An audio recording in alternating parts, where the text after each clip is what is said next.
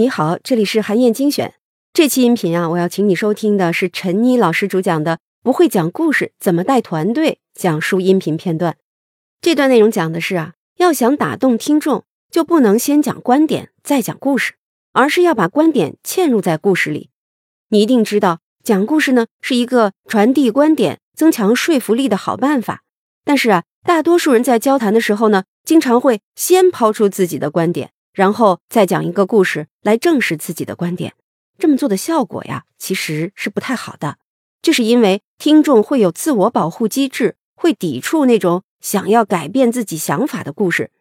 正确的做法呢，是你应该先讲故事，把想要传递的观点嵌在故事里，这样才能更好的吸引听众的兴趣，打动他们，让他们更愿意认同你的观点。那么具体要怎么做才能够顺利的把观点嵌进故事里呢？一起来听听看吧。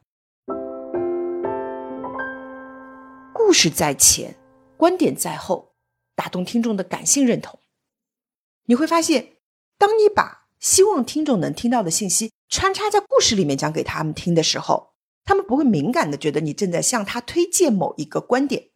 如果你并不把观点在结尾作为强加于听众的一个认知，你只是在故事过程当中提及你在那一刻的想法，那听众会很想知道这些想法对人们意味着什么，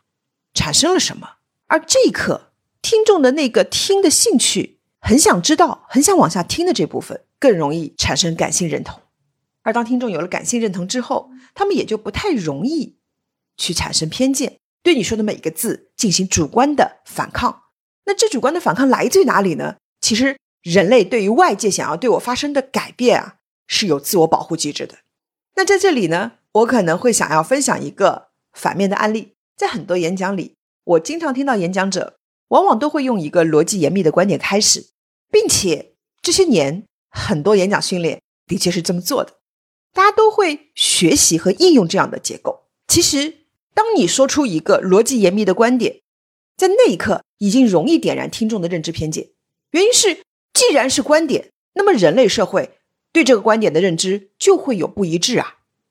如果我本身主观就反对你这个观点，我在一听到你讲道理的时候，我可能已经拒绝了，甚至你之后很好的例子，足够能够解释的，因为在开头的时候已经让我产生了抵触，那么我也听不下去，甚至我在听的时候还常常会找到那些漏洞破绽。而如果你先讲一个故事，而不是像刚才那样，因为主观传递了个观点，你的故事被浪费了。那么相反，在你开始演讲的时候，你会发现听众可能已经被你的故事带入。我还记得二零一八年在参加全球培训行业峰会的时候，开场嘉宾是奥巴马，他上台既没有拍麦克风，也没有请他安静下来，在全场一片欢呼当中，他只是分享了说，来参加这次会议之前，跟米歇尔两个人在吃早饭的时候聊自己家里两个姑娘的读书教育。我想他大片演讲，其他我都不记得了。可是开场那个故事却足够引发我的听的兴趣，甚至我要告诉大家，在那一刻，你能够感受到场域进入聆听状态，越来越安静。其实有的时候，你可以试试看，在开场的时候啊，说到我承认改变一个人想法是很难的，尝试和听众建立共情。然后你说，来，我有这样一段经历，透过你的故事，在你的故事当中，你的这段经历当中。你的那个观点就嵌在里面，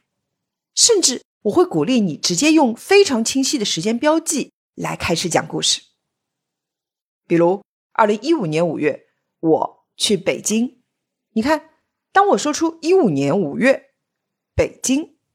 你是不是就会有了自己在听到这个信息的时候的相关联想的画面感？你会发现，听众带着好奇，愿意聆听，甚至心里想着，然后呢？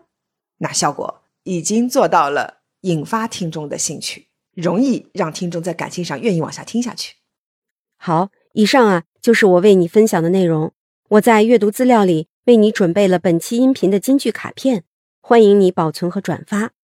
更欢迎你在评论区留言分享你的精彩观点。韩燕精选，明天见。